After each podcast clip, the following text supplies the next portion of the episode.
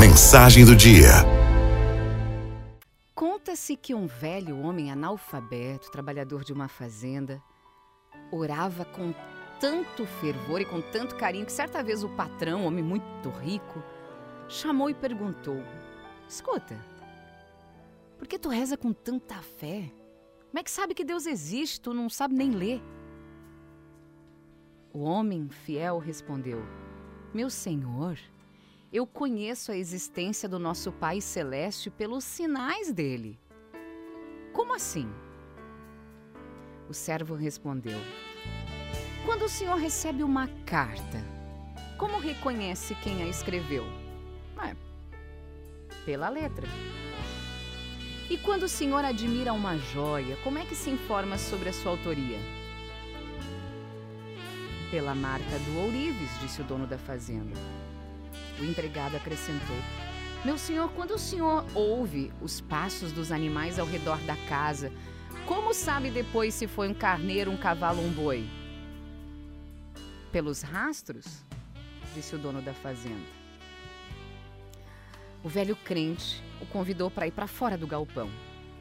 E mostrando-lhe o céu onde a lua brilhava, cercada por milhares de estrelas, exclamou: meu Senhor, aqueles sinais lá em cima não podem ser de homens. Naquele momento, aquele orgulhoso patrão se rendeu às evidências e ali mesmo, sob a luz prateada do luar, começou a orar a Deus também. Deus, mesmo sendo invisível aos nossos olhos, nos deixa sinais das mais variadas formas. Na manhã que nasce calma e silenciosa, no calor do sol que aquece os seres e permite a vida, na chuva que molha a relva, corre no leito dos rios e refresca as areias quentes.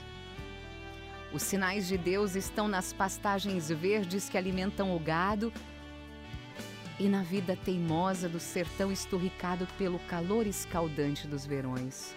A gente pode encontrar sinais de Deus nos campos floridos de todos os continentes e no canto alegre de um pássaro que desperta a madrugada. Vale lembrar que as obras feitas pelos homens são assinadas para que não se confunda o autor. Já as obras de Deus não trazem sua assinatura pelo simples fato de que só Ele, só Ele é capaz de fazer aquelas obras, ninguém mais.